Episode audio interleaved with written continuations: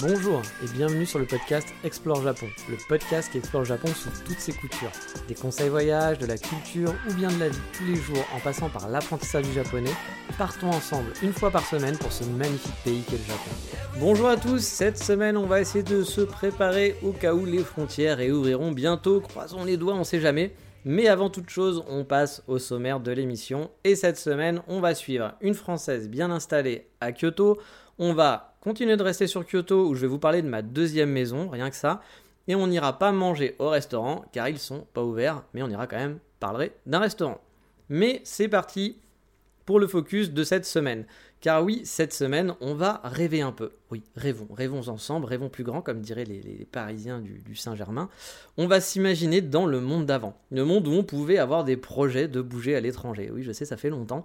Euh, ces projets où on pouvait se rêver sans se demander à quelle date les frontières allaient ouvrir, sans se demander s'il faudra être vacciné pour bouger, si on pourra être vacciné avant l'ouverture des frontières, parce que bah, s'il faut un vaccin mais qu'on n'est pas vacciné, bah, on ne peut pas bouger. Euh, voilà, ce, monde où on pouvait voyager sans masque tout simplement en voyant la tête de son voisin. Bref, oui, on va essayer de bien se préparer avant de tenter l'aventure Japon. Bon, vous l'aurez compris dans le titre, on va pas forcément parler voyage aujourd'hui. On va plus partir sur une aventure de vie au Japon.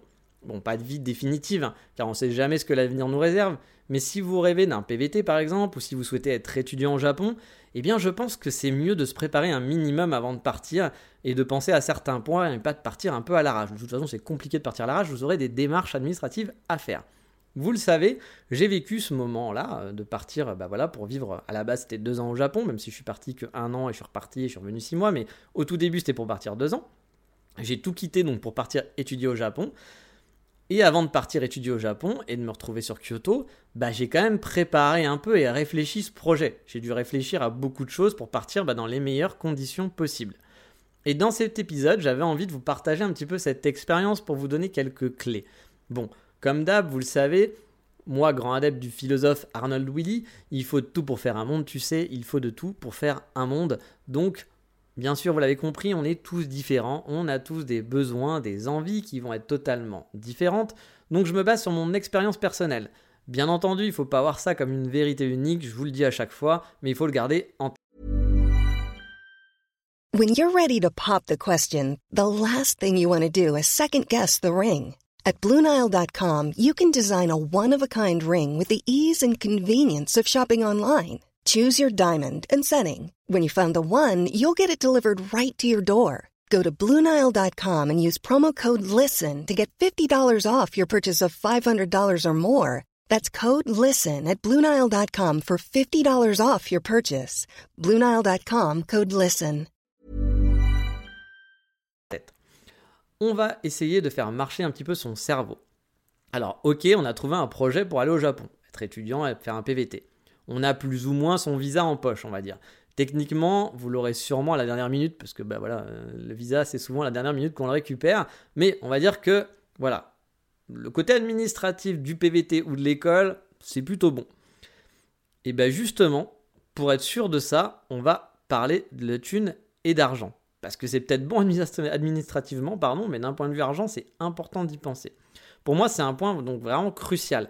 Même si pour certains d'entre vous, ça peut être vraiment super chiant de préparer un budget, je le sais, il y a des gens qui détestent ça. Mais préparer un, budget, ça permet d'y voir plus clair et surtout de préparer les mauvaises surprises qui pourraient arriver. Parce que quand même, ça serait super dommage que votre expérience soit écourtée, voire totalement gâchée à cause de problèmes d'argent. Moi, j'ai déjà vu vraiment plusieurs fois chez des Français partir un peu la fleur au fusil et avec pas beaucoup d'organisation, euh, bah, s'en sortir mal et devoir repartir beaucoup plus tôt que prévu. Euh, alors que si c'était organisé un petit peu plus, avec pas grand chose, bah, ils auraient peut-être pu éviter ce stress, enfin certains stress en tout cas sur place, voire des ennuis. Mon conseil, bah, c'est le Google Sheet, hein. ou Excel si vous préférez. Faites-vous un petit Google Sheet, notez vos dépenses mensuelles, regardez votre compte en banque et voyez ce que vous dépensez chaque mois en général. Bah, vous, ça vous donnera déjà une idée de ce que vous, de ce que vous coûte votre vie actuelle.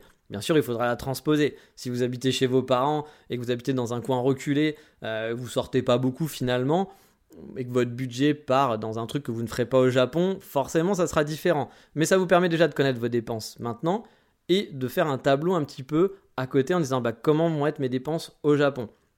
Voilà, si vous payez pas de loyer, il faudra rajouter un loyer. Euh, si vous payez pas la bouffe, il faudra rajouter un budget bouffe. Forcément, si vous êtes dans un endroit où vous sortez pas beaucoup parce que ça vous intéresse pas, au Japon, vous allez peut-être avoir envie de découvrir et donc avoir un budget sorti. Donc voilà, il va falloir penser à tout ça. Bien sûr, voilà, vous pourrez augmenter ou baisser les dépenses par la suite, hein, mais ça vous donne déjà une moyenne de votre rythme de vie. À cela, il va falloir ajouter les frais que vous allez avoir en coût unique, en quelque sorte les one-shot comme j'appelle ça. Ça va être par exemple le billet d'avion aller-retour, bah, le prix de votre école, si vous faites une école, ça va vous coûter quand même un petit peu d'argent. Le coût pour prendre un appartement, hein. alors pas le coût de la location, même s'il faut le prévoir aussi, comme je vous le disais, mais ça c'est plus dans votre budget mensuel, mais plus le prix que va vous coûter la caution par exemple, ou bien les frais d'agence s'il y en a, etc., etc., ou les frais de ménage, enfin tous les frais qui peuvent être annexes à payer en une fois. Ajoutez à ça les quelques frais de visa, même si c'est pas très haut, sont toujours des dépenses qu'il faut mieux prévoir. Ou voir aussi s'il n'y a pas des dépenses annexes, si vous voulez renouveler vos chaussures par exemple, parce que vous n'avez euh, vous avez pas de chaussures, vous n'avez pas de sac à dos et que vous allez faire un PVT genre en mode exploration, vous avez besoin d'une valise parce que vous n'êtes jamais parti. Voilà, toutes ces petites choses, c'est bien de le prévoir dans son budget, même si c'est pas grand chose, parfois plein de petites choses, bah ça peut faire monter pas mal le budget au final. Bref, faut bien réfléchir à toutes vos dépenses habituelles et réfléchir au one-shot que vous aurez au Japon. Vous faites votre petit fichier avec vos dépenses au mois, vous faites une autre colonne avec vos dépenses en one-shot, vous multipliez par le nombre de poids sur place au Japon, vous multipliez vos dépenses mensuelles là-dessus, et vous aurez bah, en gros une idée globale de combien d'argent vous aurez besoin pour votre projet Japon. C'est bête, mais je sais que pour certains, c'est pas forcément hyper simple à faire. Ça vous permet aussi de savoir avec quoi partir. Alors oui, vous pourrez aussi faire un petit boulot. Quand je dis quoi partir, c'est combien d'argent partir. Alors bien sûr, vous pourrez faire un petit boulot au Japon. Mais là aussi, en faisant vos recherches, bah, vous pourrez voir quel salaire est envisageable et est-ce que ça permettra de tout payer. Et a priori, il y a peu de chances que votre petit salaire de baito vous permette de payer tous vos frais. soyons honnêtes. Et donc, bah, grâce à tout ça, ça vous permet aussi de savoir combien d'argent vous avez besoin pour partir. Parce que je dis n'importe quoi, mais je vous dis n'importe quoi en chiffres, hein, bien sûr. Mais admettons que vous avez besoin de 1000 euros par mois. Si votre baito vous en rapporte 300, bah, il va en manquer 700. Donc il faudra faire les 700 x 12, plus bien sûr les frais de billets d'avion, etc. pour vous dire, bon, bah, finalement, j'aurais besoin de tant d'argent avant de partir. Voilà le budget dont j'ai besoin. J'insiste beaucoup là-dessus, vraiment, car j'ai vu vraiment pas mal de gens partir avec très peu d'argent en se disant, ah, mais c'est bon, ça suffira, je trouverai un petit boulot. Et finalement, les gens se sont retrouvés en galère ensuite sur place. Car oui, on peut manger pour pas cher, hein, bien sûr, oui, on peut limiter les sorties onéreuses, mais quoi qu'il arrive, vous allez devoir dépenser de l'argent. Il n'y a pas de magie, hein, voilà. Et encore plus pour les gens peut-être qui n'ont pas l'habitude de gérer de l'argent, d'avoir un travail, qui, sont, ont peut-être été étudiants. Euh, si vos parents ne vont pas vous donner d'argent ou que vous partez un petit peu en PVT à l'arrache, peut-être que vous n'avez pas l'habitude de savoir combien ça va coûter des dépenses et vous avez dans votre tête ça ne vous parle pas forcément. Donc c'est pour ça que c'est important d'y penser parce que vous risquez d'être surpris. le coût de la vie ça coûte cher dans tous les jours, même pour les moindres, les moindres conneries on va dire. En passant, je parlais de manger, et le manger pas cher, pour moi, je voudrais bien que vous gardiez en tête de ne pas l'associer aux combini. Car les combini, c'est pas spécialement donné. Hein. Alors en vacances, ouais, on trouve ça cool, on trouve des petits trucs pas chers, vraiment, on dit ah, c'est sympa de manger au combini et tout. Mais dans la vie de tous les jours, si vous allez manger au, combini, vous n'allez pas faire des économies. Hein. Vaut mieux aller dans des vrais supermarchés de quartier que s'acheter bah, un plat dans un combini. Après, on peut toujours s'acheter un petit truc pas cher dans un combini, hein, bien sûr, mais faut pas avoir un gros estomac non plus, quoi. Donc, le conseil vraiment, c'est pas de bouffer au combini tous les soirs. J'ai vu des étudiants qui faisaient ça. Bah, leur budget, je pense que c'était pas super pour eux. S'ils allaient juste au supermarché se faire à manger, c'est chiant de se faire à manger, mais bah, ça coûte moins cher. Voilà, tout simplement. Donc, vous l'aurez compris, Faites vos petits calculs, même si ça peut rebuter plus d'un, c'est une petite gymnastique rapide qui vous permettra d'avoir une idée et de contrôler aussi vos dépenses. Car en ayant prévu un budget sur place, si vous voyez que le premier mois vous avez claqué 300 balles de plus que ce que vous aviez prévu, bah vous aurez votre alerte en gros de hey, il faut que je fasse un peu gaffe parce que là mon rythme de vie ne suit pas du tout mon budget. Et là aussi, on évite du coup les mauvaises surprises au bout de quelques mois et de se dire ah merde, j'ai plus d'argent, qu'est-ce que je fais? Donc n'hésitez pas aussi à repousser votre départ au Japon. Voilà, ça c'est un conseil que je donne dans le sens où je suppose que vous allez économiser a priori pour partir. Et si vous voyez que bah, vous êtes un peu loin de vos besoins en termes d'argent, en faisant votre budget justement, ou bien que vous n'y êtes pas tout à fait, bah, peut-être que de repousser et d'économiser encore pendant quelques mois supplémentaires, ça vous permettra au final de mieux profiter du Japon. Je sais, on a envie d'y aller, on a envie de partir, on en a marre, c'est le rêve, on veut le faire, mais parfois ça vaut peut-être mieux de bah, rester 3 mois, 6 mois de plus, d'économiser de l'argent et finalement de pouvoir profiter sur place plutôt que bah, du coup être plus en galère sur place et perdre, bah, voilà, perdre du temps, Les six mois où vous auriez travaillé en France, bah, si vous ne les travaillez pas par exemple au Japon, c'est plus cool de ne pas travailler au Japon et de profiter plutôt que l'inverse. Car vous allez vivre l'expérience de votre vie finalement là-bas et c'est bah, pour moi un peu dommage de se priver de tout car on n'a pas les économies. Je trouve ça un petit peu dommage. Ne pas pouvoir sortir, de tester des restaurants car bah, on est un peu juste niveau thune. Euh, dans le train-train quotidien en France, on peut s'en passer parce que bah, c'est le train-train, on a l'habitude. Mais au Japon, je trouve ça un peu dommage voilà, de ne pas pouvoir prendre un train un week-end pour visiter un endroit pas trop loin, ou bien se faire un petit resto de temps en temps et des découvertes culinaires chaque semaine, parce que bah, on ne peut pas parce qu'on n'a pas d'argent et qu'on est vraiment très très limité. Alors, si vous avez un projet de vie, genre je veux apprendre le japonais, puis bah, j'ai pas l'argent pour, je suis très limité, et que je m'en fous, moi je veux pas profiter du Japon, je veux apprendre le japonais, ça se comprend totalement. Mais si vous avez envie vraiment de profiter un petit peu, bah, n'oubliez pas que on peut faire des choses qui ne coûtent rien, mais vous allez devoir vous priver certaines choses. Donc peut-être que travailler quelques mois supplémentaires, ça vous permettra de pouvoir profiter un petit peu sur place. Voilà, tout simplement. Et encore une fois, hein, je ne dis pas qu'il faut faire ça absolument. On est tous différents. Voilà, mais c'est si vous voulez vous faire un petit peu plaisir, bah voilà, ça fait pas de mal de reculer un peu son voyage pour pouvoir profiter après. Bon, allez, vous l'aurez compris, l'argent, faut y penser, mais on va passer à autre chose. Où là, bah, pas besoin de faire de calcul. Bon, quoique un peu, mais bon, j'en parle souvent dans les podcasts, c'est le choix de la ville. Parce que le Japon, il y a des tonnes de coins super sympas qui sont vraiment différents. Du coup, faire un choix, en tout cas pour moi, hein, c'est toujours super compliqué. Si vous êtes en PVT, a priori, peut-être que vous allez bouger. Dans ce cas-là, bah, il faut préparer son planning. vous allez faire un, préparer un planning et ça fait pas de mal. Et même si vous bougez pas, bah, vous avez décidé par exemple en PVT de rester sur Tokyo, il faut quand même préparer un faux planning parce que l'ambassade va vous le demander.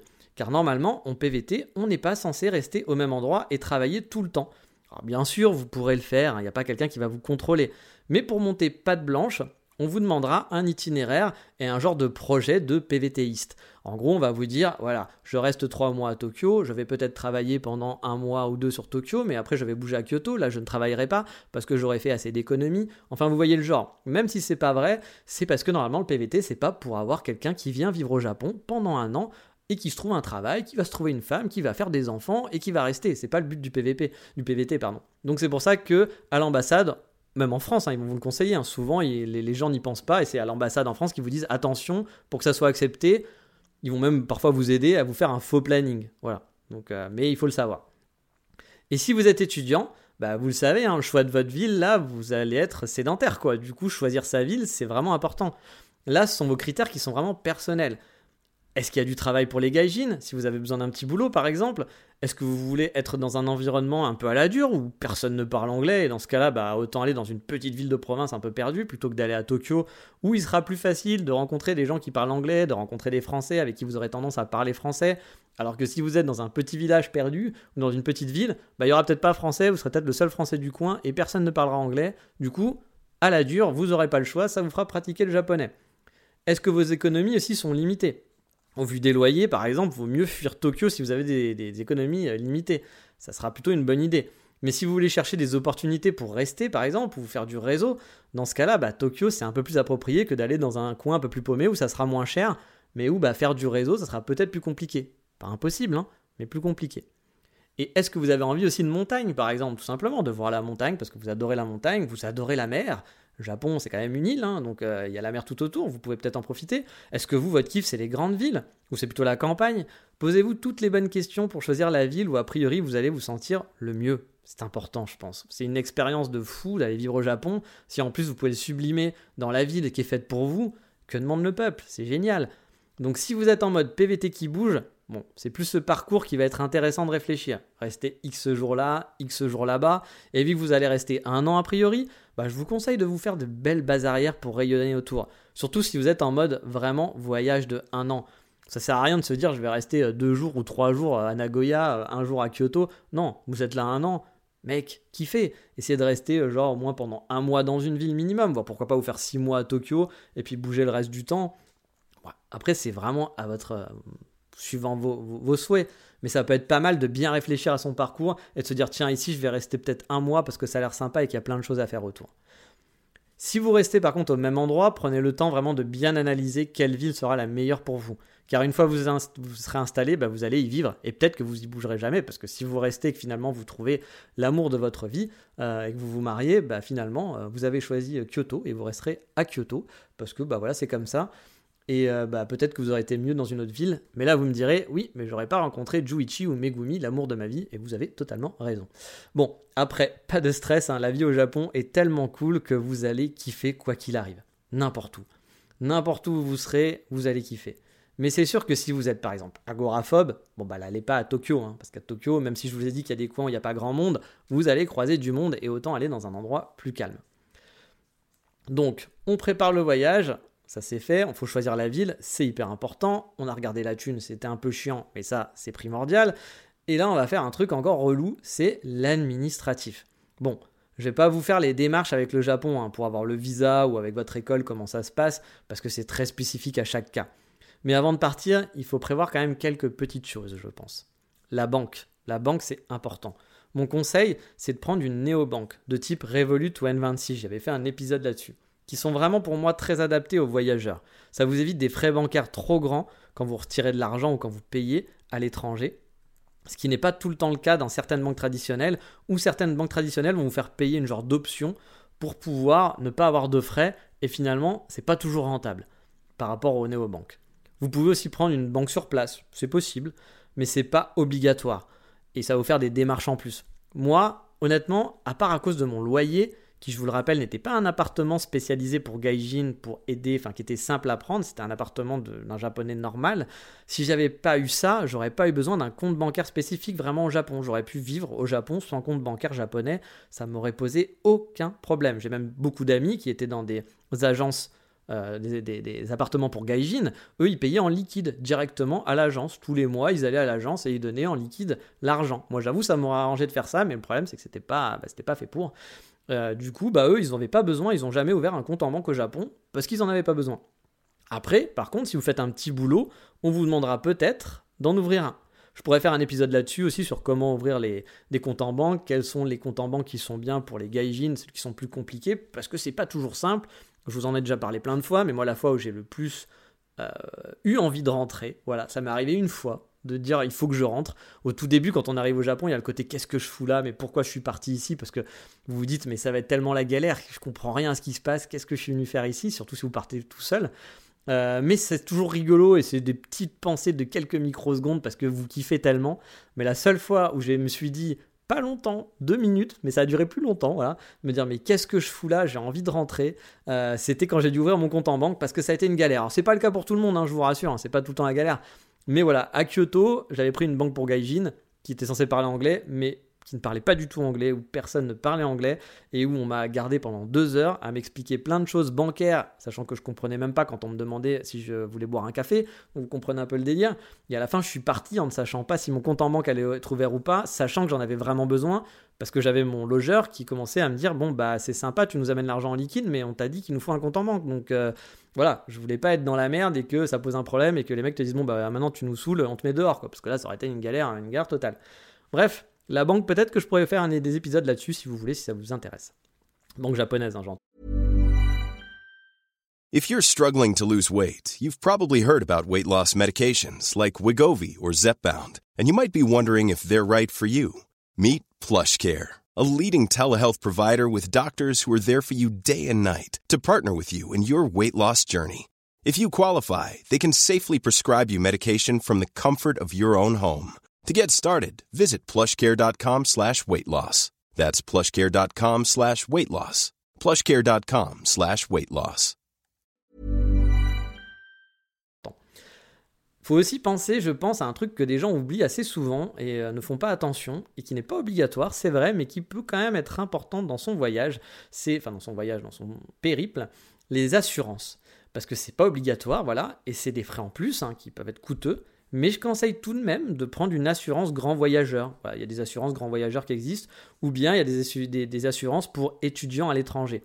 Vous en avez peut-être entendu parler, par exemple, du type Chapka, qui font beaucoup de pubs, qui sponsorisent des gens. Moi, je ne suis pas sponsorisé, mais voilà, qui, sponsorisent des gens. Moi, je suis passé par Chapka, par exemple, pour mon étude, quand je suis parti en, tant qu'étudiant à l'étranger. Alors, c'est un petit billet à sortir, hein. mais si vous avez un problème médical, que vous avez un problème sur place, bah, vous serez bien content de l'avoir parce que ça peut vite monter, euh, ça peut vite vous coûter cher. Moi, par exemple, ça n'a pas été rentable pour moi. J'ai pas eu à m'en servir. J'ai payé 500 euros environ pour l'année, je crois, de mémoire. Et euh, bah voilà, c'était pas, c'était peut-être un petit peu moins de 500 euros quand même. Mais bon, c'était dans ces eaux-là et je m'en suis pas servi. Donc c'est 500 euros de, perdu dans mon budget, vraiment. C'est un peu, un peu relou, mais bon, si j'avais eu un problème, j'aurais été peut-être content de les avoir. Et la deuxième fois où je suis reparti au Japon, vu que là j'étais un peu en mode vacances deux fois trois mois, j'en ai pas pris. Puis surtout, je pense que j'aurais pas pu les prendre avec Chapka. Peut-être qu'il y avait des choses, mais là j'avoue que j'étais pas encore dedans. Euh, donc je suis parti sans assurance, on va dire avec l'assurance de ma carte Visa Premium, vu que j'étais en mode 3 mois en tourisme. Mais bon, je connais des gens pour qui ça a été bien utile d'être remboursé leurs frais médicaux. Et ça, bah, c'est un petit peu la roulette russe, hein, vous le savez. Peut-être que vous aurez rien, et donc du coup, bah, c'est de l'argent économisé. Et si vous avez un problème, eh bah là, euh, bah, si vous n'avez pas pris d'assurance, si vous avez un gros problème, ça peut être très très compliqué. Voilà. Mais ça, je peux pas vous donner de conseils. Hein. La prudence voudrait que c'est mieux d'en prendre un prendre une assurance, mais il n'y a rien d'obligatoire. Je connais énormément de gens qui n'ont pas d'assurance et qui sont au Japon. Je connais même des gens qui vivent encore au Japon maintenant et qui n'ont pas d'assurance ou de mutuelle complémentaire, par exemple. Et ben, le jour où ils auront un souci, je pense qu'ils ne le vivront pas très bien. Mais bon, c'est un risque, c'est un risque à prendre. Je, je comprends. C'est des réflexions qui sont très compliquées, mais voilà, gardez-le en tête. Réfléchissez-vous de votre côté. Si vous avez les moyens, c'est un côté sécure. Si vous êtes un peu touchy, bah, peut-être que vous pouvez faire l'impasse, mais priez pour qu'il nous arrive rien. De toute façon, prions tous pour qu'il nous arrive rien. Hein. On va rester quand même positif. Un autre truc auquel penser un petit peu en amont, mais c'est un peu plus compliqué, c'est Internet. Parce que Internet, quand on part au Japon en vacances, pas de souci, on part sur le Pocket Wi-Fi. Ou alors on va prendre une petite une SIM card pardon, qui va durer un mois de voyage qu'on va acheter sur place. Mais si vous êtes étudiant ou que vous restez sur place, vous êtes en PVT, bah, il faudra sûrement quelque chose d'autre. Alors on peut faire qu'avec du Wi-Fi. Hein. Moi je connais des gens qui font avec du free Wi-Fi. Mais c'est vrai que c'est parfois un peu galère de ne pas avoir internet tout le temps avec soi. En tout cas, moi, pas avoir internet avec moi, c'est inconcevable. Voilà, je fais partie de ces gens-là. Donc, a priori, là, vous aurez une carte de résident. Donc, vous pourrez demander un forfait téléphonique ou bien un pocket Wi-Fi local, qui est beaucoup moins coûteux finalement que les pocket Wi-Fi que vous prenez en voyage. Cependant, attention, certains abonnements nécessitent de s'engager pendant deux ans. Donc, il va falloir, falloir partir à la chasse au bon forfait sur place. Mais a priori, ça sera un petit peu compliqué de se préparer là-dessus avant parce que bah, vous ne pouvez pas savoir exactement quels sont les forfaits. Moi, j'avais essayé de regarder en amont, ça avait été un petit peu compliqué et finalement, c'est en allant dans les big caméras et les Yodobashi caméras que j'avais pris un peu toutes les brochures et qu'après j'étais allé regarder sur internet, voir ce que je pouvais faire. J'avais un, plutôt un bon plan que j'essaierai de vous retrouver si ça vous intéresse. Pour ceux qui sont intéressés, demandez-moi. C'était un pocket Wi-Fi qui était beaucoup moins cher et qui surtout ne me permettait pas, enfin, il n'y avait pas une obligation de rester pendant deux ans chez eux. Il n'y avait pas d'obligation de temps et c'est ce que j'ai pris la dernière fois que je suis revenu. Le seul, la seule contrainte, c'est qu'il fallait avoir une carte de résident. Et moi, je l'ai pris en n'étant pas résident, en étant vacancier. Donc c'est une amie qui l'a pris pour moi. Mais ça s'est très bien passé. Et vous, si vous êtes en PVT ou que vous êtes étudiant, vous aurez votre carte de résident. Donc c'est le genre d'offre sur lequel vous pourrez aller. Après, attention, c'est en japonais. Donc, il faut gérer le japonais. Ça, c'est plus compliqué. Mais comme d'habitude, on a du Google Translate, on a des amis qui parlent japonais, on se fait aider, on arrive à s'en sortir avec la débrouille. Un autre truc un petit peu bête auquel il faut penser, mais c'est con, il faut y penser, c'est la validité de votre passeport. Parce qu'il n'y a rien de plus chiant que de devoir régler ce genre de problème si vous êtes sur place et que vous n'êtes pas en France. Donc si votre passeport expire bientôt, ou qu'il expire pendant votre séjour, ou qu'il pendant votre séjour il est à 6 mois d'expirer vers la fin de votre séjour, faites-le refaire avant de partir. Ça sera toujours ça de fait, ça sera plus propre, vous n'aurez pas d'emmerde comme ça. Un truc que je conseille aussi, c'est de garder une ligne de téléphone française. Parce que là aussi, ça va dépendre de vous bien sûr, mais moi je l'ai gardé, j'ai pris un forfait qui coûtait pas grand chose, genre 2 euros ou 4 euros par mois, pour garder ma ligne de téléphone. J'enlevais ma SIM pour être sûr de ne pas avoir de dépassement ou de choses bizarres qu'elle s'allume, parce que ça m'est déjà arrivé en vacances et me prendre 50 balles. Heureusement que ça se bloque au bout d'un moment, mais au bout de se prendre 50 balles alors qu'on n'a rien fait parce que la SIM s'est juste allumée et dit oh je suis au Japon tiens je vais checker un truc ben voilà 50 balles ah, ok super je suis content euh, voilà ça m'avait fait un peu mal aux fesses donc moi je retirais la SIM euh, quand voilà quand j'habitais là-bas je la gardais sur moi dans une petite euh, voilà dans, un petite pochette on va dire et je la remettais dans mon téléphone que quand j'avais besoin en vérifiant vraiment qu'elle n'était pas active pour le Wi-Fi, pour les datas, etc. Ou, je le faisais que quand j'avais du Wi-Fi, par exemple. Comme ça, j'étais sûr que les datas venaient en Wi-Fi et pas avec mon téléphone. Mais alors, vous allez me dire pourquoi en avoir besoin? Parce que tu payes, euh, moi j'allais dire, j'ai payé pendant 2 ou 4 euros par mois euh, pendant 2 ans, alors que je me suis pas servi du tout de mon téléphone. J'ai appelé personne avec. Bah, parfois, on va vous envoyer des codes par SMS. Bah, votre banque, par exemple, pour un paiement, je sais pas quoi, va vous envoyer un code. Et euh, ça peut aussi arriver parfois, vous allez devoir vous connecter à un compte Google ou je sais pas quoi qui va vous dire pas de souci, pour te reconnecter, on t'envoie un code par SMS. Et si vous n'avez pas votre téléphone, si vous n'avez plus de numéro, eh ben impossible de se connecter. Et là, vous êtes dans la merde. Et donc à l'heure où on parle de digital nomade, de vivre le monde, euh, qu'on est tous voilà des, des, citoyens du monde, bah on était là toujours super emmerdé par genre de trucs. Voilà, le nombre de fois où j'ai dû remettre ma carte SIM pour récupérer un code à la con par SMS, bah, c'était c'est chiant. Voilà, c'est chiant. C'est de l'argent perdu, mais ça évite du coup quelques problématiques où bah, si j'avais pas pu récupérer ces codes pour activer tel ou tel truc pour tel ou tel paiement, j'aurais peut-être été en galère. Donc voilà, gardez une ligne française, même si vous n'en servez pas, prenez le forfait le plus bas juste pour pouvoir recevoir des SMS et gardez pas votre SIM à l'intérieur pour éviter les mauvaises surprises. Et le japonais dans tout ça, vous allez me dire, bah techniquement, vous pouvez partir et vivre en PVT ou aller étudier au Japon sans parler un mot de japonais. Bien sûr, on en a déjà parlé plein de fois. Mais bon, un conseil, si vous le pouvez, on est dans la préparation du projet, pour améliorer votre intégration et surtout si vous avez des projets finalement de rester plus tard, je vous conseille de bosser au mieux et en amont votre japonais. Plus vous avez de base, plus vous aurez un niveau, forcément. Et plus ça sera facile de continuer par la suite votre aventure. Je prends l'exemple de l'étudiant. Si vous arrivez avec un niveau vraiment zéro, débutant de chez débutant, bah, au bout des deux ans, si vous êtes super doué, sauf si vous êtes super doué en langue, hein, il y a peu de chances que vous restiez bosser au Japon. Ai bien sûr les exemples, vous allez vous marier avec un ou une japonaise, bien sûr. Euh, voilà, ça, c'est d'autres exemples, mais si vous n'allez pas vous marier, que vous avez juste fini votre école et dire je vais chercher un boulot, bah, votre niveau il sera a priori pas suffisant pour trouver un boulot cool. Et les petits boulots vous feront pas forcément de visa non plus. Hein. Alors bien sûr, je généralise, hein. ça ne veut pas dire que c'est impossible, mais quand même c'est compliqué. Si je prends le cas de mon école par exemple, il y a très peu euh, de mes camarades qui ont trouvé un boulot au Japon en arrivant débutant et en restant les deux ans. La plupart sont rentrés dans leur pays, voilà, et Bibi, moi y compris. Par contre, ceux qui sont arrivés avec un JLPT3 en poche, bah forcément, en deux ans, ils ont réussi à bien avoir le niveau, et le niveau JLPT2, il est OK. Ils se débrouillent bien, c'est donc pour eux beaucoup plus facile de rester pour la suite et de trouver un boulot et de parler aisément le japonais. En PVT, bah, ça sera exactement pareil. Si vous arrivez en parlant pas un mot, bah, les petits boulots seront pas les meilleurs postes qu'on va vous filer, hein, forcément. Et si vous parlez un petit peu japonais, forcément, vous aurez un choix plus grand de petits boulots aussi. Puis pour communiquer avec les locaux, se faire des amis, ou rencontrer l'amour de sa vie, bah ça vous ouvrira beaucoup plus de portes. Vous vous en doutez. Donc c'est pas obligatoire, mais si vous le pouvez, un, vraiment un vrai conseil, bossez en amont à fond votre japonais.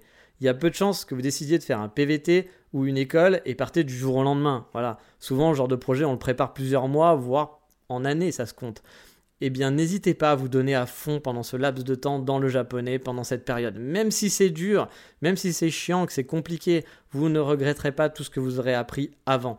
Et sur place, ça sera un vrai atout. Si ça intéresse certains, je pourrais mettre mon budget aussi prévisionnel que j'avais au Japon et que j'avais adapté sur place place en étant vivant en vivant au Japon. Je vais mettre ça sur mon Patreon, vous avez compris un peu le principe. Donc pour ceux qui n'ont pas suivi, maintenant, les liens et les informations bonus du podcast sont sur mon Patreon. Il y a le lien dans la description de l'épisode. Sinon, vous allez sur patreon.com slash explorejapon. Vous le trouverez. Bon, bien sûr, c'est mon budget hein, que je vais poster avec mes besoins. Il vous correspondra peut-être pas forcément, mais il peut vous faire une idée de combien ça m'a coûté. N'hésitez pas à me dire voilà, si vous souhaitez que je vous fasse un petit fichier voilà, euh, comme ça, euh, là-dessus, que je posterai donc sur Patreon sur l'épisode. Si ça vous intéresse et que ça peut vous aider, bah, je le posterai en dessus en bonus. Je ferai un petit fichier tout propre. J'essaierai de vous remettre tous les chiffres que j'avais. Et si ça peut servir à certains, eh bien tant mieux. Le Patreon est là pour ça en quelque sorte. Mais voilà, on va s'arrêter là car c'est un peu long. Il y a sûrement d'autres choses que j'ai oubliées, mais j'en reparlerai peut-être dans un autre prochain épisode sur le sujet. Mais là, c'est un petit peu long, donc on va passer à l'instant moment de la semaine.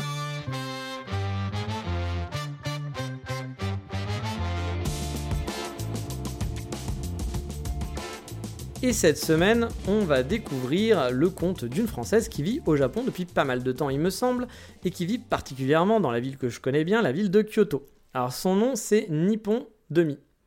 Donc Nippon, N-I-P-O-N, D-E-E-M-I. Donc comme vous le savez maintenant, alors je suis désolé, ça va être un peu relou au début hein, parce que c'est nouveau, mais tous ces liens-là seront sur le Patreon. Mais bon, je vous l'ai dit, c'est Nippon Demi et le lien Instagram, je le laisse dans la description de l'épisode. On n'est pas quand même des chiens non plus. Hein. Voilà, c'est juste un lien Instagram. Donc, euh, c'est aussi donc cette fille-là une spécialiste du papier washi. Elle travaille a priori pour la société française installée au Japon Haricot Paper, dont j'avais entendu une super interview dans un autre super podcast, qui est un podcast sur le Japon que vous connaissez sûrement, et si vous ne connaissez pas, allez l'écouter, qui s'appelle Mensetsu. Voilà, pareil, je mettrai le lien de l'interview sur Patreon, donc ça, ça vous évitera de chercher. Sur son compte, on retrouve des photos de sa vie à Kyoto, alors on n'est pas du tout dans le monde, euh, dans le mode pardon selfie ou 3615 ma vie. On est plus dans un compte qui devrait vous plaire si vous êtes en manque de Japon ou, en, vieux du vieux Japon. C'est un compte que j'apprécie beaucoup de suivre. Je suis sûr qu'il vous plaira avec ses photos qui sont vraiment chouettes. Mais on va s'arrêter là encore une fois. L'épisode était un petit peu long, donc euh, je vais essayer un peu de, de réduire. Surtout que la rubrique Voldemort, j'ai un petit peu des choses à dire. Donc passons à la rubrique Voldemort.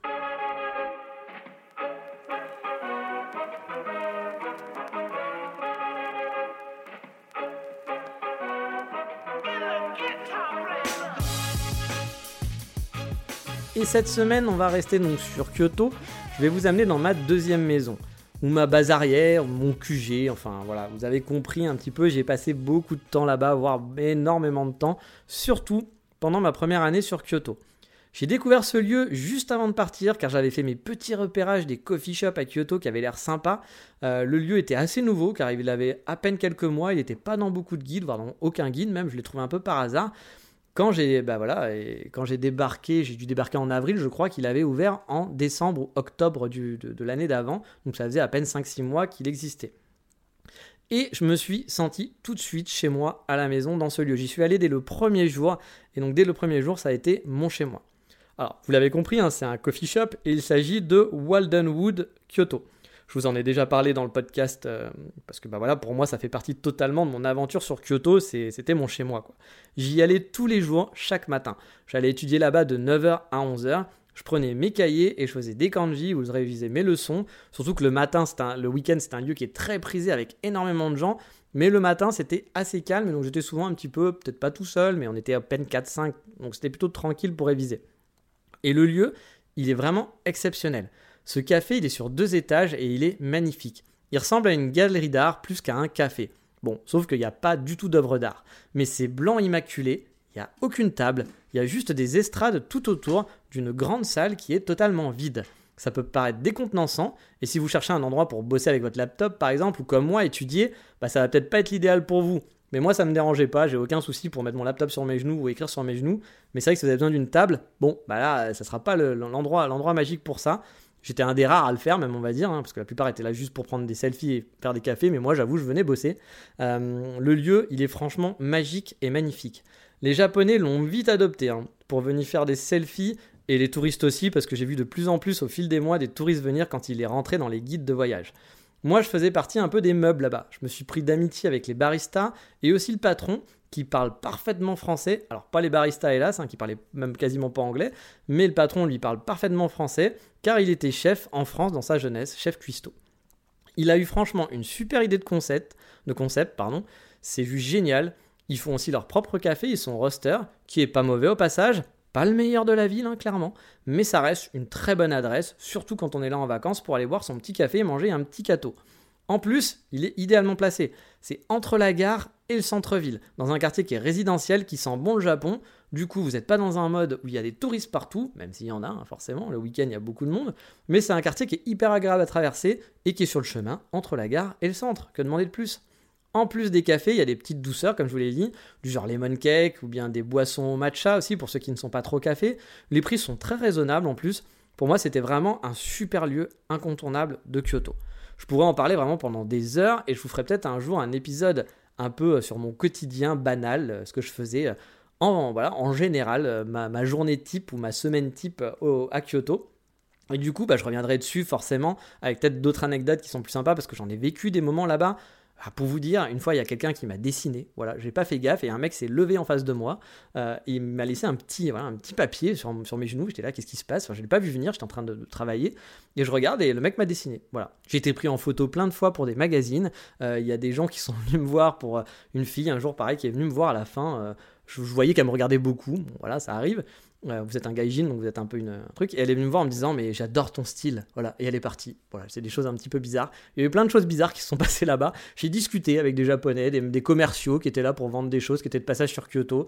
Un qui, adorait l'histoire de la France et de Napoléon et qui m'a parlé en anglais de, Napoléon. Voilà. Des choses, plein de choses comme ça. C'est aussi pour ça qu'on c'est l'aventure quand on part dans ce genre de pays et qu'on est étranger. On vit plein de moments dans ce genre-là. Et j'essaierai peut-être un peu de vous parler un petit peu de tout ça un jour dans un épisode si ça vous intéresse aussi. Mais voilà, L'épisode, encore une fois, il fait déjà plus de 30 minutes, je pense. Donc, on va passer au coup de cœur de la semaine, histoire de ne pas aller euh, à plus de 40 ou une heure euh, d'épisode. C'est parti.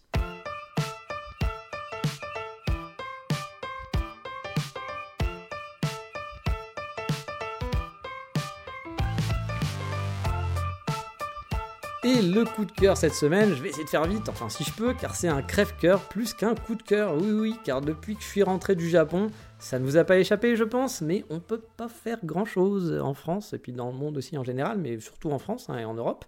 Les restos, les cinés, les bars, et ben, tout ça, il n'y a plus, on peut pas, quoi, voilà.